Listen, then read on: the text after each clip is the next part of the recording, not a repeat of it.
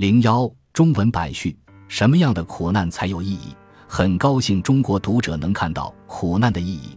我想这本书对中国读者来说非常有意义，主要基于如下两个原因。首先，我在本书中探讨的问题适用于世界各地的人们，这是因为我将绝大多数笔墨用于阐述人类的共通之处，比如每个人都能感受到厌恶体验的吸引力。每个人都喜欢努力和心流带来的满足感，也乐意沉浸在令人感到恐惧和焦虑的虚构世界中。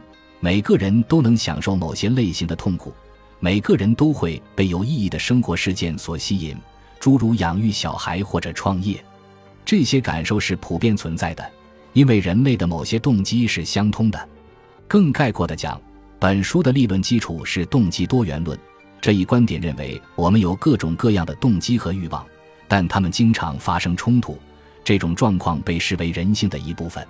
每个人都想获得快乐，每个人都想成为有德之人，每个人都在寻找人生意义。类似的情形还有很多，不一而足。这些正是我们共有的人性。我认为，本书对中国读者尤为有意义的第二个原因与文化差异有关。我们知道。生活于不同文化下的人们会以不同的方式获得快乐和追寻意义。我们还知道，生活于不同文化下的人们对幸福、意义和痛苦的价值持不同看法。这就是所谓的关于良好生活之本质的差异化理论。本书探讨了这些差异，但其中相当多的部分是基于西方视角所做的尝试。这一方面是因为与这些问题有关的大多数研究和理论构建都是在北美和西欧完成的；另一方面是因为我自己人生的大部分时间是在加拿大和美国度过的。我承认这是本书的局限所在，但我认为中国读者应该能敏锐地发现这一点。因此，我很乐意邀请中国读者从中国人的独特视角思考本书的观点。